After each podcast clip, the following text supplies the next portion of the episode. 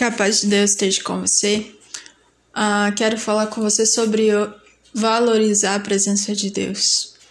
Sei que já falamos sobre isso e, e sempre vamos voltar a um ponto que já falamos, pois é necessário voltar, renovar nossa mente, renovar nosso coração e alinhar nossa vida com Deus. Então, será que o quanto eu e você temos valorizado a Deus? Quanto nós temos valorizado a Sua presença? O que é mais importante para nós, a presença de Deus ou coisas que acontecem no dia a dia, a nossa família, os nossos amigos, o trabalho, tantas coisas que nós podemos substituir Deus na nossa vida? O quanto nós temos valorizado a presença dele? A Bíblia diz que a presença de Deus é um refrigério para nós, é um, um descanso para as nossas almas, é de fato uma paz.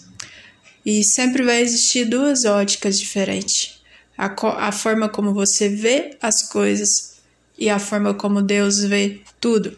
Eu sempre digo que não há como nós fugirmos de Deus. Por mais que possamos pensar que vamos fugir dele, que ele não vai nos ver, ele ainda nos vê. Ele sempre está nos observando. E Deus sempre vê tudo, ele tem a sua ótica, a sua forma de ver. E nós temos a nossa. Mas isso jamais, ah, jamais teremos conhecimento de como Deus vê as coisas. Por isso nós precisamos estar caminhando em Sua presença, estar caminhando com Seu Santo Espírito, para que aquilo que Deus vê sobre nós e sobre os outros esteja alinhado com aquilo que estamos vivendo e fazendo. Então, por mais que nós não vejamos como Deus vê, nós podemos caminhar como Ele deseja que caminhamos. A Bíblia fala sobre a fé. A fé é a certeza daquilo que esperamos e a prova daquilo que não vemos. Então, nem sempre vamos ver como Deus vê. A fé é algo que já existe, que Deus está vendo ao nosso respeito mas que nós não vemos. Então precisamos ter fé para chegar nesse ponto, nesse ponto. E a Bíblia nos convida a realmente ter essa fé, de caminhar com a certeza daquilo que nós cremos e, e, e vemos e entendemos. Ah, entenda uma coisa: por mais que você possa estar distante de Deus, Deus ainda pode te ver e pode continuar a fazer, né? Ele pode continuar a cuidar de você. Não é sobre o que Deus deixa de fazer por nós, mas é o quão longe nós estamos dele, o quão longe nos afastamos dele. Ele continua sendo ele, ele não muda, a palavra dele é fiel.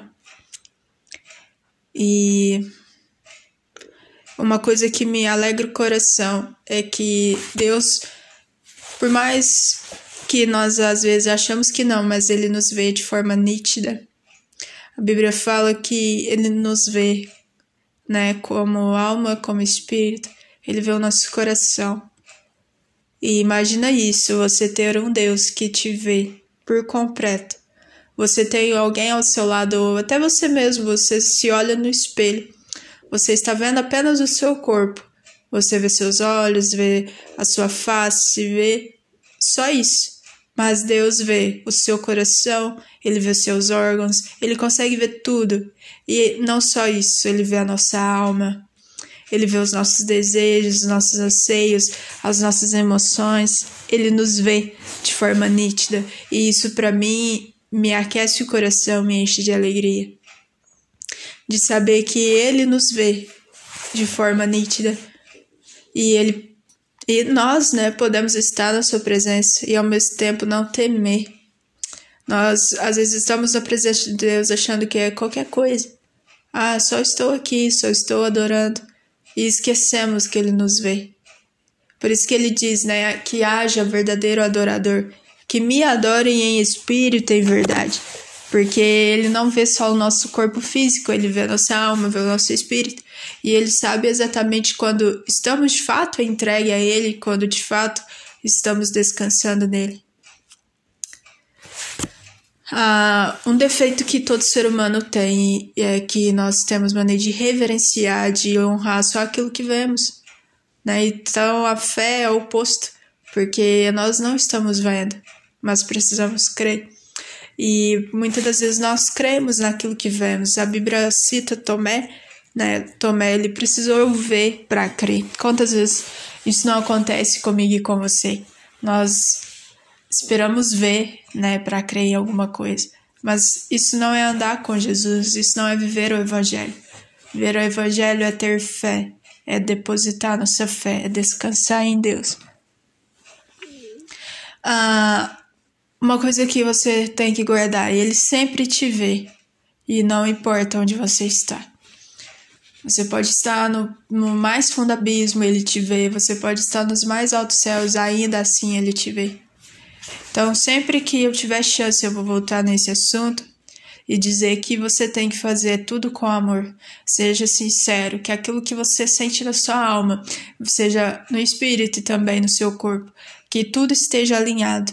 Aí observe que muitas das vezes nós pensamos algo no nosso espírito, nós pensamos algo na nossa mente e nós fazemos outra coisa totalmente diferente. É como se fosse três pessoas ao mesmo tempo.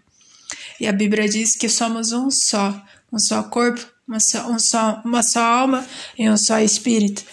Juntando todos nós, somos um em Cristo. Então tudo tem que estar alinhado com a sua palavra, com seu amor, com aquilo que ele tem derramado sobre nós. E não se prepare para nada, mas esteja sempre preparado. As pessoas têm mania de falar, ah, X coisa vai acontecer, eu vou me preparar para isso. Não, esteja preparado. Não se prepare.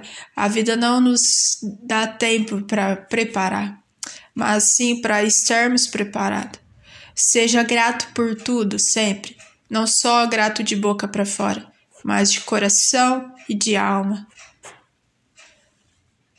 Afinal, o que para nós não é nada, para Deus é tudo.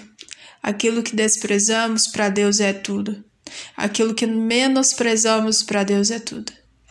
Aquilo que para nós parece pequeno, para Deus é enorme. Né? A ótica de Deus é diferente da nossa. Adore a Ele mesmo que você não veja nada acontecendo.